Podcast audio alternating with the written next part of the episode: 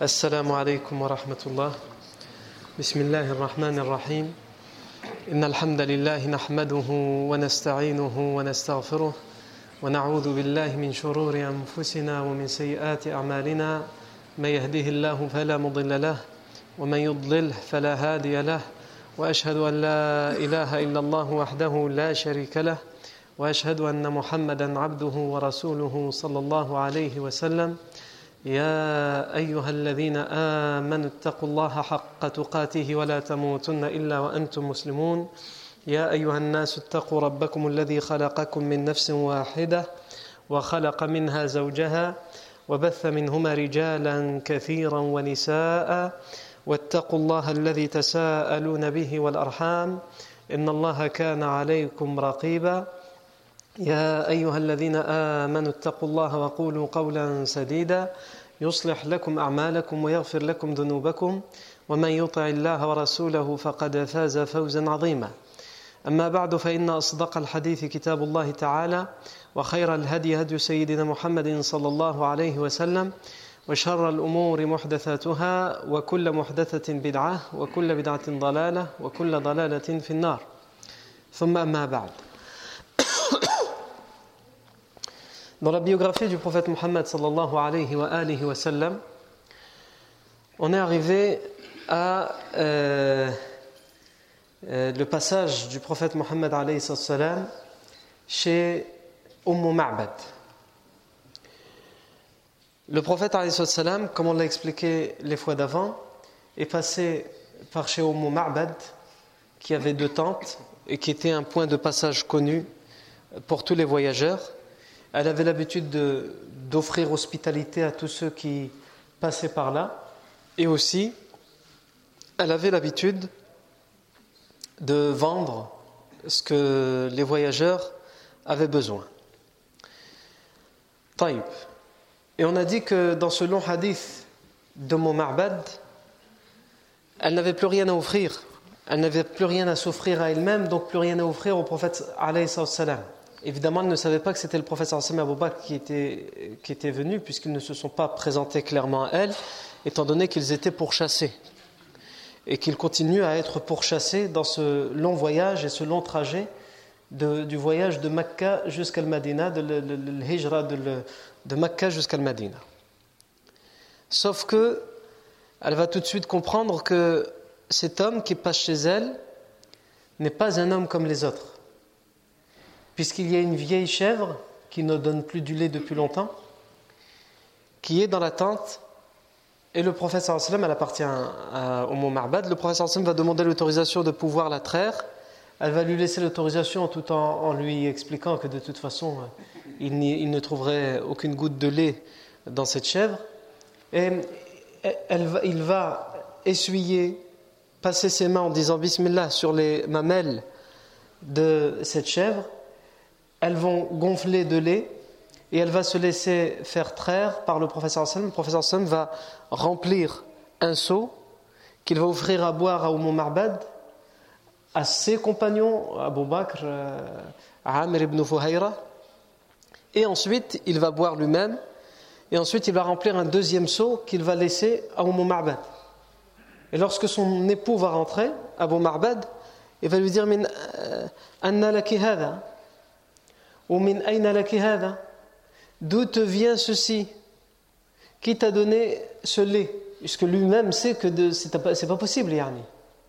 Cette chèvre qu'ils ont, elle ne donne plus rien, et les autres chèvres, c'est lui qui les a, et de toute façon, même les chèvres qu'il a, lui, il ne donne plus de lait. Et elle va lui expliquer Marrabina rajulun mubarak. Un homme béni est passé par ici. Il va demander son époux, Abu Marbad, qu'elle le lui décrive. Et elle va décrire physiquement le prophète Mohammed qu'on a vu en détail. Elle va décrire le comportement et l'attitude du prophète Et il va conclure en disant c'est cet homme qui est pourchassé par les Quraysh. C'est lui le prophète. Non. Alors, on a aussi expliqué les fois d'avant qu'à la Mecque, les Quraysh, les idolâtres, cherchent partout, au sud, au nord, à l'est, à l'ouest, dans les chemins connus, dans les moins connus, auprès des tribus les plus importantes, auprès des tribus les moins importantes. Ils font courir l'information et la rumeur qu'ils cherchent à tout prix, mort ou vif, le prophète Mohammed. Et aucune information ne vient à eux. Ils n'arrivent pas à le retrouver. Ils ne savent pas quelle direction il a pris. Et c'est la même chose pour les enfants d'Abu Bakr, Asma, Aisha, et les croyants, les musulmans qui sont encore à la Mecque, mais eux, c'est d'une autre façon, ils n'ont aucune connaissance.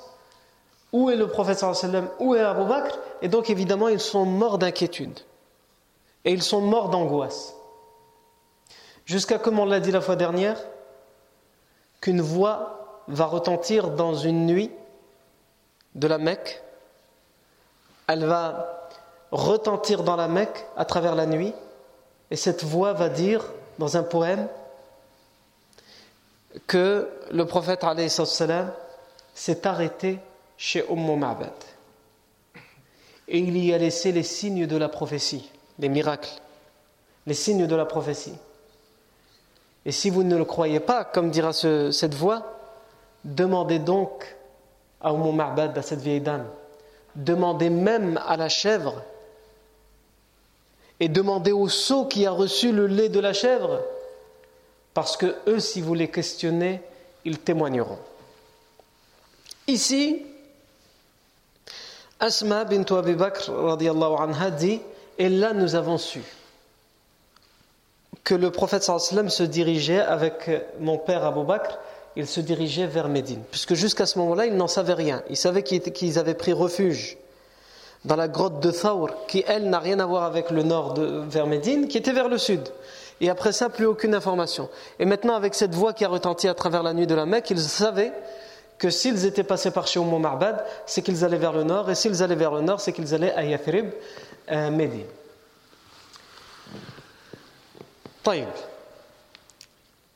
Le prophète en a expliqué toutes les péripéties. On va revenir sur chacune des péripéties, les leçons à tirer de tout ce trajet. Le prophète est sur le point d'arriver à Médine. Et il va évidemment d'abord passer par Quba, la ville de Quba.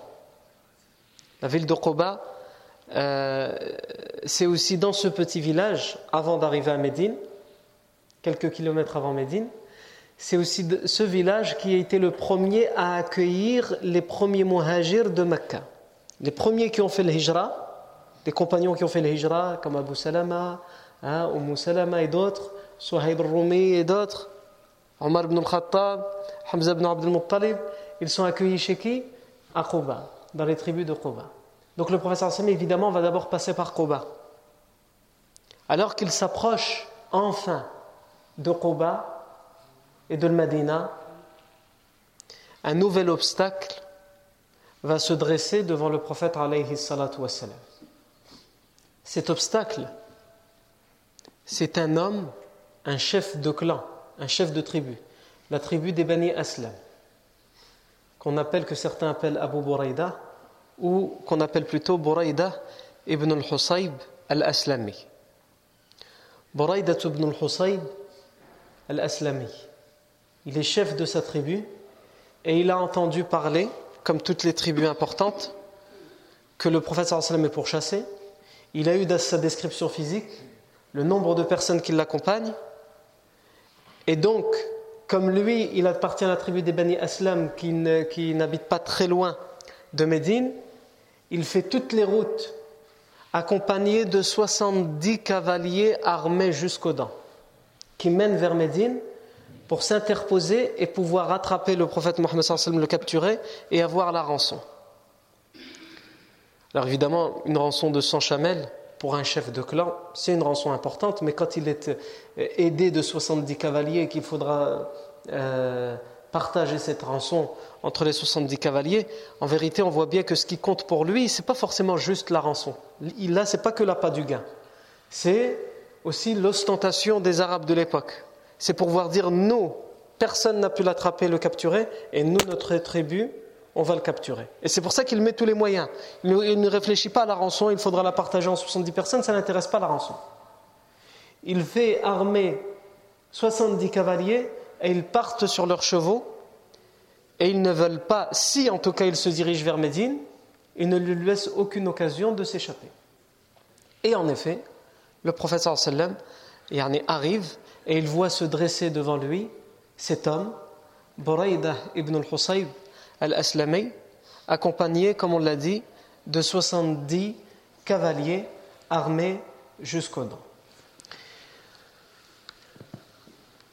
Ici, le prophète salam va demander à parler avec cet homme, avec ce chef de clan. Et le prophète salam, il sait parler. Il sait parler de manière générale et il sait parler aussi en fonction des personnes qu'il a devant lui. Il va dire à cet homme ce que cet homme a besoin d'entendre. Et il va l'appeler à l'islam. On n'a pas, Yarni, dans les textes, les détails de, ce que le professeur Hassan va dire. D'ailleurs, avant de parler des, éventuels détails de la conversation, euh, la question qu'on doit aussi poser, comme on a l'habitude de le faire, c'est est-ce un récit authentique, est-ce un texte authentique ou non? Ce texte, on peut le retrouver dans de nombreux ouvrages qui parlent de la vie du professeur sallam. En ce qui me concerne, je l'ai retrouvé dans euh, Ar-Rahiq al-Martoum de Mubarak Fouri, dans l'ouvrage Rahman al-Alamin de Mansour Fouri. Il y a également le spécialiste des narrateurs Ibn Hajar al-Asqalani qui fait référence à ce récit, tout comme on peut le retrouver dans l'ouvrage Al-Hijra al-Nabawiyya de l'auteur Abu Faris. Et enfin, euh, dans le livre Asir al-Nabawiyya qui a été écrit par euh, Muhammad Ali as-Sullavi. Mais aucun d'entre eux, de ce que j'ai pu voir en ce qui me concerne, ne cite une chaîne de transmission sur laquelle on peut revenir pour essayer de voir si ce texte est authentique ou non.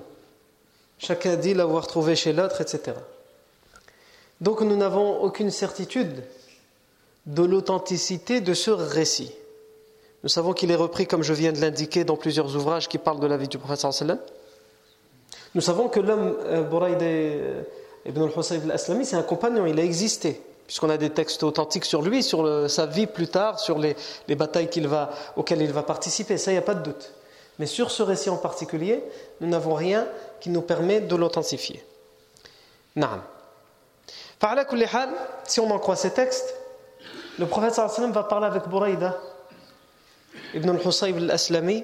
Il appelait à se convertir à l'islam, à accepter l'adoration d'un Dieu unique. Et il va finalement accepter. Il va accepter et il va se tourner vers ces 70 hommes qui sont là à attendre l'ordre de capturer le prophète Mohammed et Abu Bakr. Ils attendent cet ordre.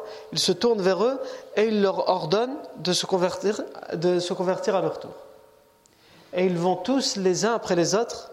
Il y en a, c'est comme ça à l'époque. Hein? Il y a un, chef et il y a les subordonnés. Ça nous manque beaucoup d'ailleurs. Donc l'obéissance au chef. Convertissez-vous. Ils vont se convertir sans poser de questions. Et cet homme va dire au prophète sallam Nous étions sortis avec nos lances, nos flèches et nos épées pour te combattre. À présent, nous utilisons nos flèches, nos lances et nos épées pour t'accompagner et te garantir ta sécurité jusqu'à ton arrivée à Médine. Il va enlever son turban les Arabes de l'époque mettaient des turbans, en particulier les chefs, pour montrer leur euh, euh, autorité. Il va enlever son turban.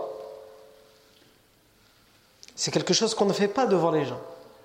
On ne se, à l'époque, chez les Arabes, dans la coutume arabe, c'était mal poli que de se découvrir la tête devant les gens. Non, c'est culturel, c'est pas cultuel, c'est pas religieux, c'est une coutume. Non, il y en a dans la, façon de se vêtir et dans la façon de se couvrir euh, la tête, en tout cas pour l'homme. Le, le, le, vêtement il n'y a pas, comme certains le pensent, un vêtement religieux. Il y a des règles religieuses à respecter dans la façon de se vêtir. Mais le vêtement est culturel. Le professeur Hassan s'habillait comme s'habillaient les idolâtres. Mais la différence, c'est que par exemple, eux, ils mettaient des capes longues qui traînaient sur le sol par orgueil, et lui, il l'interdisait. Donc c'est ça les limites. Il mettait exactement les mêmes habits qu'eux, sauf qu'il n'était pas comme eux dans l'orgueil et l'ostentation, il mettait des habits de soie, lui il l'interdisait, le prophète sallam, et il mettait des longues capes et des longs izar qui traînaient par terre, et ça le prophète sallam l'interdisait également. Donc on voit bien ici, contrairement malheureusement à ce que beaucoup pensent, que le vêtement, il n'y a pas un vêtement sur lequel il est écrit ça c'est un vêtement religieux, ça c'est un vêtement qui n'est pas religieux. Le vêtement qui, est là pour couvrir ta nudité, cacher tes formes, que ce soit pour l'homme ou pour la femme, et qui rentre dans le move, si je peux me, si je puis me permettre. Il y a aussi ce que les savants appellent l'ibas ou le vêtement de l'ostentation. C'est quoi l'ibas ou chez les savants? Et ça aussi, c'est quelque chose qui est interdit dans le vêtement.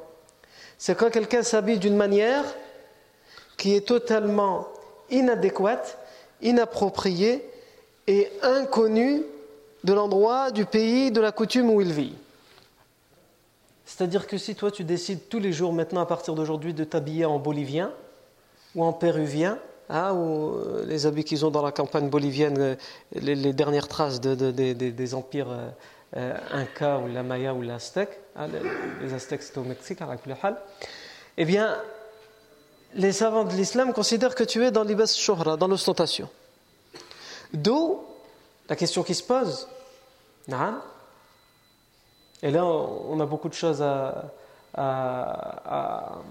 se a beaucoup de choses dans lesquelles on doit se remettre nous-mêmes en question. C'est lorsqu'on aime s'habiller ici dans notre pays d'une manière qui attire l'attention parce qu'on sous prétexte qu'on est habillé religieusement. Alors je ne parle pas quand on va à la mosquée, etc., mais lorsqu'on est dans la rue, lorsqu'on est au milieu de tout le monde, etc., et surtout quand on sait à travers l'actualité hein, euh, que, ça, que ça peut attirer le regard et les problèmes. Le, le vêtement en islam, c'est de s'habiller comme tout le monde, en respectant, comme on l'a dit, certaines règles religieuses. Cet homme, on ne ça ne se fait pas de, défaire son turban et de se découvrir la tête. Mais cet homme va le faire. Pourquoi? Qu'est-ce qu'il va faire avec ce turban? Il va dénouer son turban et il va attacher donc sa à son turban au bout de sa lance et il va porter la lance, yarni, euh, comme un étendard, un drapeau. Il va faire de son turban un drapeau.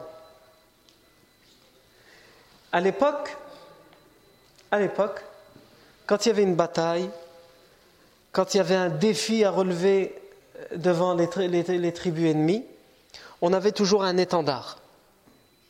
Il y avait quelqu'un qui était chargé, on le verra dans les, dans les batailles plus tard, Inch'Allah, il y avait quelqu'un qui était chargé de transporter, de lever l'étendard. Et il levait l'honneur et la protection de l'armée et de la tribu. Et donc lui, il prend sa imama, c'est-à-dire son autorité. C'est ça le symbole de ce qu'il est en train de faire. Il prend son autorité et il la transforme en un étendard, c'est-à-dire qu'elle est au service de la sécurité du prophète Mohammed.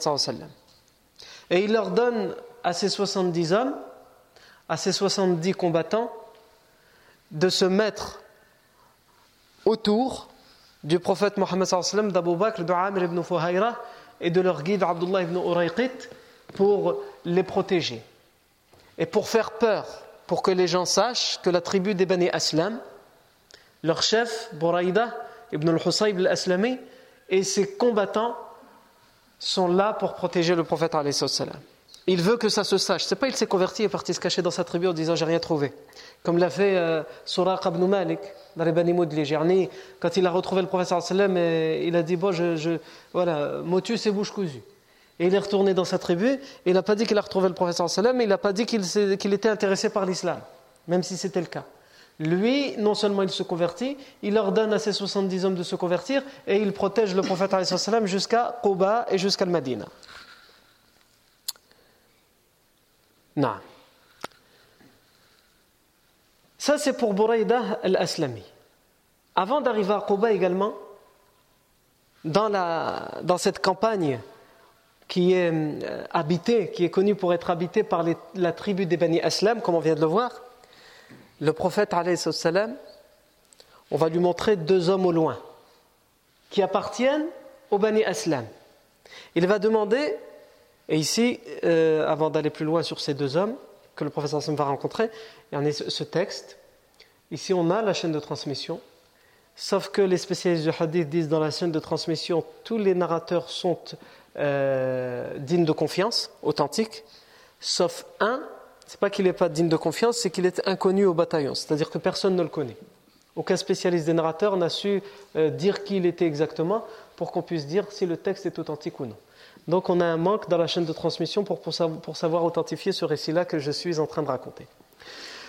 Deux hommes des Bani Aslam qui ont l'habitude d'être à l'extérieur de la tribu. Pourquoi? Parce que ce sont ce qu'on appelle des brigands, des coupeurs de route.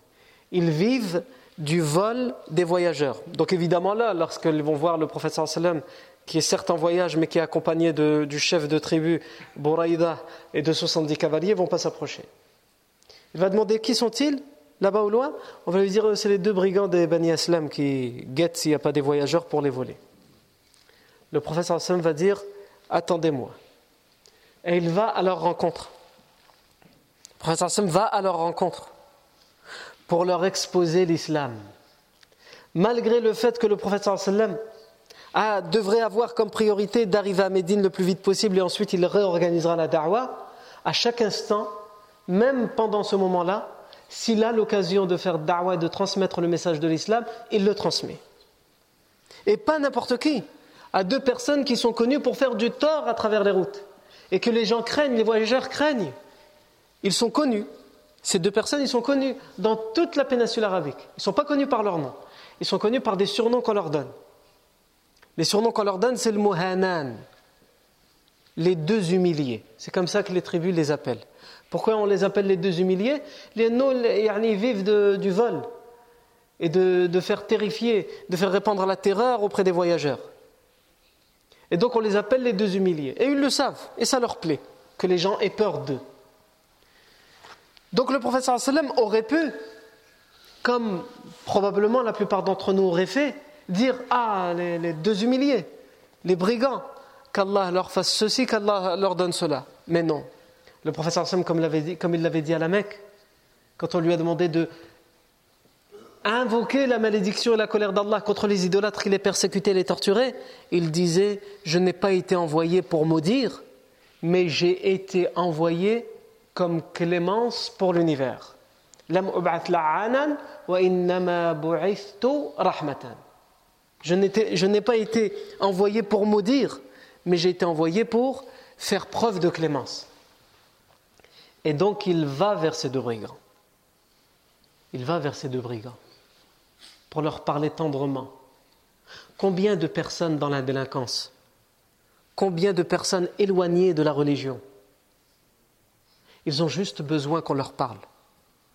Ils ont juste besoin d'une chose qu'ils n'ont peut-être jamais connue dans leur vie et c'est pour cela qu'ils sont dans la délinquance, dans la drogue, dans les problèmes. Ils ont besoin juste d'une seule chose, d'affection, qu'on leur parle gentiment. C'est pour cela que la première chose à faire dans la da'wah, la première étape, c'est de parler avec tendresse, avec affection. C'est d'ailleurs ce que Allah a dit à Moussa et son frère Haroun lorsqu'il leur a dit d'aller chez Pharaon. Qu'est-ce qu'il leur a dit? Ah, Allez chez Pharaon,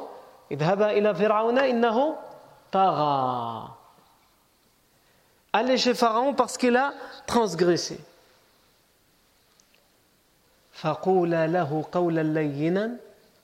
Et dites-lui des paroles douces, tendres. La'allahu. Peut-être que si vous lui dites ces paroles douces et tendres,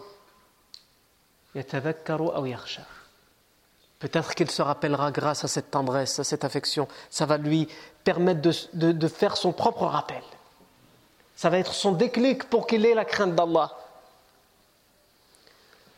Donc au lieu de faire ce qu'on a l'habitude de faire, on n'a jamais parlé aux gens. On sait juste de certains défauts certains méfaits qu'ils commettent, alors tout de suite on les regarde de travers et on les montre du doigt. Non. Fais d'abord ça, ce que le prophète sallam a fait. Ce que Moussa a fait avec Pharaon. Le prophète sallam est parti vers ces deux brigands. Et il leur a dit, il leur a exposé l'islam. Il leur a expliqué que ce qu'ils faisaient, évidemment, c'était mal. Mais d'abord, c'était mal pour eux, pas pour les autres.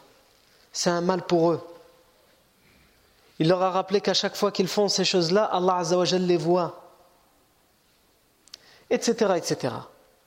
Et ils ont accepté l'islam. Et le professeur Hassan leur a dit Comment vous appelez-vous? Et ils ont dit, parce qu'ils savent que les gens les appellent comme ça, Nahnu al-Muhanan.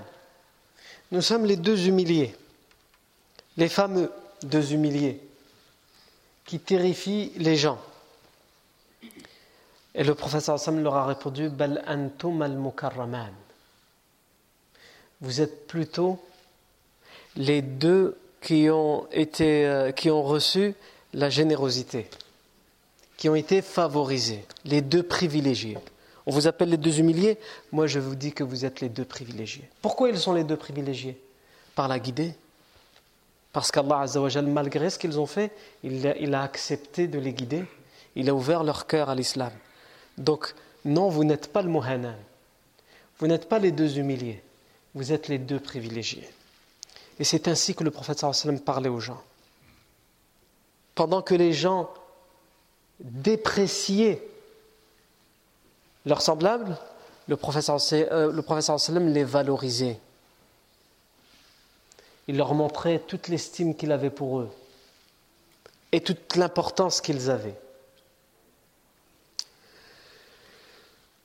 Non.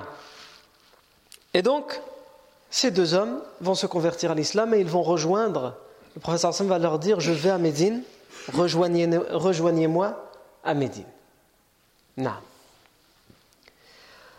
Toujours sur son trajet, et avant d'arriver à Quba, avant d'arriver à Médine, le prophète sallallahu alayhi wa sallam va le prophète sallallahu alayhi wa sallam va rencontrer avec Bouraïda al-Aslami, Bouraïda ibn al-Husayb al-Aslami, il va rencontrer euh, الزبير ibn al-Awwam radiyallahu anhu et Talha ibn Ubaidillah radiyallahu anhu. Zubayr ibn al-Awwam et Talha ibn Ubaidillah sont deux compagnons connus ils sont déjà convertis à l'islam, ils se, sont convertis à la Mecque. Et comment ça se fait que le professeur Sam les rencontre sur la route hein, Il les rencontre sur la route avant d'arriver à Quba et avant d'arriver à Al-Madina et Al-Munawwara. Le prophète va rencontrer donc Zubayr ibn al-Awwam et Talha ibn Ubaidillah Il va les rencontrer sur cette route. Alors, comme nous, l'avons dit, ce sont des compagnons qui, sont déjà convertis à l'islam, hein, qui sont de la Mecque. Et ils n'ont pas encore fait le hijra vers Médine. Qu'est-ce qu'ils font là? Parce qu'ils sont avec un groupe de musulmans et ils ont fait un voyage commercial au Cham, l'équivalent de la Syrie, la Palestine, le Liban d'aujourd'hui, et la Jordanie. Ils ont fait un voyage commercial au Cham. Et ils sont de retour de ce voyage. Et donc la route commerciale du Cham passe par euh, le Madina. Et donc ils retournent à la Mecque. Et ils vont rencontrer le prophète sallallahu alayhi wa Et Zubayr ibn al-Awwam, anhu, va prendre des habits neufs qu'il vient d'acheter au Cham et des habits blancs qu'il va offrir au prophète Mohammed et qu'il va offrir à Abu Bakr pour qu'il s'habille de ses habits neufs, blancs, pour qu'ils entrent à Médine avec ses habits. Le prophète sallallahu alayhi wa sallam est sorti de la Mecque en étant obligé de se cacher, poursuivi, expulsé, pourchassé. Et il va rentrer dans Médine Quand Allah veut quelque chose, il le fait. Et il va rentrer à Médine, comme on dit, Mu'azzaz Mukarram. Il va rentrer accompagné d'un chef de clan et de 70 hommes armés jusqu'aux dents, avec des habits neufs et blancs, sans aucune poussière, comme s'ils n'avaient pas eu à se cacher, comme s'ils n'étaient pas en voyage. Et il faut se mettre justement à la place des Médinois qui, eux, pour l'instant, sont dans l'angoisse et n'ont aucune nouvelle. Et chaque jour, ils attendent l'arrivée du prophète sallam en ayant un doute, est-ce qu'il vient vers nous ou pas? Et s'il vient vers eux, ils ne savent pas s'ils vont voir le prophète sallam vivant, s'ils vont le voir blessé. En tout cas, ils s'imaginent qu'il sera dans la situation d'un voyageur fugitif, lui, Abu Bakr, se cachant de tout le monde. Mais à aucun moment ils ne s'imaginent qu'ils vont voir débarquer 70 cavaliers armés jusqu'aux dents et que le prophète sallam est habillé de manière neuve et avec des habits blancs, hein, éclatants de blancheur et qu'ils vont arriver à Médine. Mais ça, on aura l'occasion de le raconter. Ce qu'on vient de raconter avec Zubayr ibn al-Awwam et Talha ibn Ubaidillah, ici, si on se pose la question sur les sources, c'est une source authentique qui a été authentifiée par l'imam al-Bukhari dans son authentique. Donc, on sait de manière authentique que le prophète a vraiment rencontré Zubayr ibn al-Awwam et Talha ibn Ubaidillah. Zubayr ibn al-Awwam, c'est celui qui vient de se marier avec Asma bint Abi Bakr et donc lui et Talha sont en train de revenir à la Mecque pour terminer ce voyage et juste après, ils vont à leur tour faire le hijra hein, avec la famille d'Abou Bakr, les, enfants qu'Abou Bakr a laissés, Aïcha, Asma, et qu'ils vont rejoindre le prophète sallam à Médine. Mais là, ils ont juste donné au prophète sallam les habits dont il avait besoin pour rentrer à Médine et ils terminent le retour jusqu'à la Mecque pour ensuite revenir euh, à Al-Madine. Zubayr ibn al-Awwam, on aura l'occasion d'en reparler c'est un des, compagnons les plus braves. Il, s'est converti en étant adolescent et c'est un, des persécutés de la Mecque. Un des plus grands persécutés de la Mecque. pendant la période des persécutions, son oncle, le frère de son père, il aura là pour habitude de l'enrouler dans un tapis en paille et de le ligoter dedans. Et il attache ce tapis donc dans lequel il est enroulé vers le plafond, la tête vers le bas. Et en dessous de sa tête, son oncle allumait un feu pour que la fumée rentre dans le tapis là où il y a sa tête, pour l'étouffer, pour l'intoxiquer. Et il le frappe, il frappe le tapis, tout en disant Ukfur bi Muhammad adra adab. Mécrois au Dieu de Muhammad et j'éloignerai de toi le châtiment. Et il répondra La a'udu ila al-kufri abada jamais, jamais plus je ne reviendrai à la mécréance. Lui, il lui parle de mécréance, son oncle, il dit mécrois. Hein? Ne crois pas. Et lui, il lui répond, eh bien, cette mécréance-là, jamais je n'y reviendrai. Non. C'est-à-dire, dans quoi toi tu es, c'est la mécréance. Et jamais je ne reviendrai à la mécréance. Puisqu'ils ont l'habitude de dire que le professeur Sam et sa religion, c'est une hérésie. Et donc, il lui renvoie son accusation d'hérésie. Non. Talha ibn Ubaidillah, lui, aussi on le verra, il, euh, il fait partie des dix premiers au paradis, comme Zubayr ibn al-Awwam d'ailleurs. Et Talha ibn Ubaidillah, ce sera le fameux compagnon qui, après la bataille de à propos de qui le professeur sallam dira Celui qui veut voir un martyr qui marche sur ses pieds qu'il regarde Talha ibn Ubaydillah. من سره أن يرى شهيدا يمشي على رجليه فلينظر إلى طلحة ibn Ubaydillah. Celui qui veut voir un martyr qui marche sur ses jambes, qu'il regarde Talha ibn Ubaydillah. Normalement, un martyr, ça marche pas, c'est mort. Quand on est martyr, ça veut dire on est mort pour Allah. Mais comme on le verra, à la bataille de Uhud, il va tellement risquer sa vie pour sauver celle du prophète sallam. il va d'abord avoir le, il va d'ailleurs avoir le bras paralysé à cause des multiples blessures qu'il va retenir avec son bras, les, coups de flèche et de lance qu'il va retenir avec son bras pour pas que ça arrive au prophète sallam comme on le verra à la bataille d'Uhud. Son bras va être paralysé. Et donc le prophète sallam va dire si quelqu'un veut connaître un martyr qui est pourtant encore vivant, il a le degré de martyr. C'est sûr, lui, quand il mourra, il sera considéré comme martyr alors qu'il est encore vivant, et bien qu'il regarde Talha ibn. Et de toute façon, il mourra quand même martyr, euh, lui et Zubayr ibn al-Awwam ensemble. Ils ont fait beaucoup de choses ensemble, Zubayr ibn al-Awwam et Talha ibn Ubaidillah, comme ce voyage, comme la rencontre du prophète sallam, comme la hijra. Et ils mourront ensemble, après la mort du prophète sallam, à la malheureuse bataille de Jamal, la bataille du chameau, qui est une dissension entre euh, les euh, musulmans à cette époque-là. Non. On reviendra de toute façon à plusieurs reprises sur ces deux compagnons, Zubayr ibn al-Awwam, Talha ibn Ubaidillah. Je reviens à ce chef de tribu, Buraïda ibn al-Husayb al-Aslami, le, chef de, la tribu des Bani Aslam.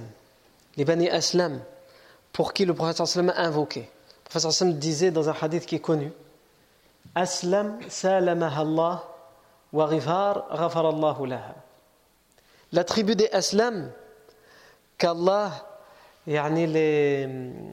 qu'Allah leur donne la, sérénité. Et la tribu des qu'Allah leur pardonne. Pourquoi le prophète sallam fait ces invocations? Il utilise les noms des tribus c'est une sorte de jeu de mots, si on veut, pour faire une invocation qui va avec leur nom. Il s'appelle Aslam, cette tribu, et eh bien le prophète sallam dit Salamah Allah. Il fait une dua avec le mot Aslam. L'autre tribu, c'est la tribu des Rifar, eh bien il fait une dua avec le, le pardon. Ghafar Allahu laha. Ici, qu'est-ce qu'on voit dans cette histoire? Dans cette histoire et dans celle des deux brigands. On voit que des gens sont sortis, comme on l'a vu avec Suraq ibn Malik, ils sont sortis avec la détermination, la ferme intention et volonté de capturer le prophète Mohammed. Et ils reviennent de là, comme Suraq ibn Malik, comme des gens qui veulent protéger le prophète. Comme, comme Buraïda ibn al-Husayb, qui, accompagne en protégeant le prophète. Et comme ces deux brigands qui se convertissent à l'islam et qui rejoignent le prophète à Médine. Pourquoi? Parce que le prophète sallam s'empare des cœurs. Le prophète sallam s'adresse au cœur des gens. Comme on l'a dit, comme il l'a fait avec ces deux brigands, comment il leur a parlé, comment il a parlé à ce chef de tribu. Qui sont venus avec la haine et qui retournent avec l'amour du prophète sallam. Comme le disait le, le poète, كل القلوب إلى الحبيب تميل ومعي بهذا شاهد ودليل أما الدليل إذا ذكرت محمدا فترى دموع العاشقين تسيل هذا مقالي فيك يا شرف الورى وهذا مدحي في فيك يا رسول الله قليل Ce poète disait entre autres Tous les cœurs penchent vers le bien-aimé en parlant du prophète sallam.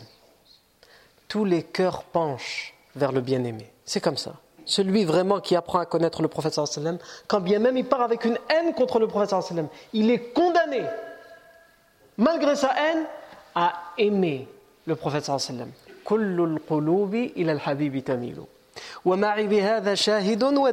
Et j'ai pour cela un témoin et une preuve. Quant à la preuve, il te suffit d'évoquer Muhammad, de parler de Muhammad. Et tu verras les yeux des aimants, les yeux de ceux qui aiment, tu les verras couler de larmes. Ils ne pourront se retenir quand on leur parlera du prophète Muhammad. Et il dit aussi, entre autres, après plusieurs rimes où il fait les éloges du prophète, voici mes paroles pour toi, au meilleur de la création, en parlant du prophète. Et voici mes éloges pour toi, ô messager d'Allah, mais quels sont peu. Quels ne sont pas à la hauteur mes éloges pour qui tu es vraiment. Tous les cœurs sont condamnés à tendre vers le prophète. Vous allez me dire, de son propre vécu, il y avait des gens qui le détestaient, qui voulaient sa mort. On est en train d'en parler. Les, les, notables de la Mecque, Abu Lahab, Abu Jahl, oui, mais quand on leur posait la question, Est-ce que vous l'avez déjà entendu mentir? Jamais. Est-ce qu'il a été autre chose connaître dans sa vie? Non. À un tel point qu'on rapporte qu'Abu Jahl aurait dit une fois Nous savons que tu ne mens pas, tu n'es pas un menteur. Mais ce que tu dis n'est pas la vérité.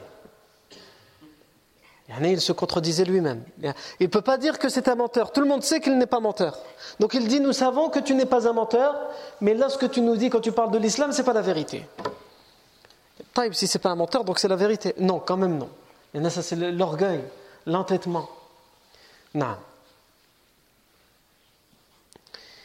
Ici, euh, donc comme on a dit, tous les cœurs tous les cœurs tendent vers le prophète Mohammed.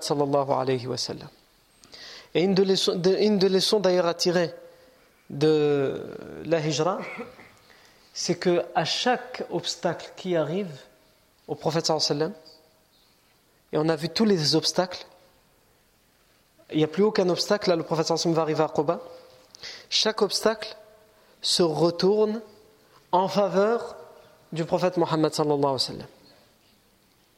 Pourquoi? Parce que le sallam, dès le début, lorsqu'il était dans la grotte de Thawr, et que les idolâtres ont monté jusqu'à cette grotte, et qu'Abou Bakr s'est inquiété, qu'est-ce que le sallam lui a dit? La tahzan, inna Allah ma'ana. Ne t'attriste point, Allah est avec nous. C'est-à-dire que quoi qu'il arrive, même quand il y a un chef de clan avec 70 cavaliers armés jusqu'aux dents, Qu'est-ce qu'ils vont faire 70 cavaliers armés jusqu'aux dents? Même s'ils sont là, ils nous entourent avec leurs épées, leurs lances et leurs flèches, quand on sait, pas juste on sait, quand on a la certitude, la foi, qu'Allah est avec nous. Si humainement tu réfléchis, tu ne sais pas comment il va s'en sortir. Attends, il y, a, un homme plein de haine avec 70 cavaliers. Comment il va s'en sortir? Tu sais pas. Mais ce que tu sais, c'est qu'Allah est avec lui. Et de quelle manière il s'en est sorti C'est Allah qui choisit. Allah a choisi de les guider. Il aurait pu choisir comme Suraq ibn Malik que son cheval trébuche ou s'enfonce dans le sable. Quelle que soit la cause qu'Allah ait choisie, Al-Muhim, Allah est avec eux. Et ça, c'est une des leçons les plus importantes à tirer de la hijra. Mais de toute façon, il y a plusieurs leçons à tirer de tout ce trajet qu'on a vu avant de parler en détail de ce qui va se passer à Médine, lorsque le va, va arriver et de ce qui se passe à la Mecque depuis qu'il est parti. Mais toutes ces leçons et toute, la suite sur l'accueil qui, va être réservé au prophète sallallahu à Médine, ça, c'est ce qu'on verra, la fois prochaine. Barakallahu fikum pour votre attention. Subhanakallahu wa bihamdik. Ashhadu an la ant. Nastaghfiruka wa natubu ilayk.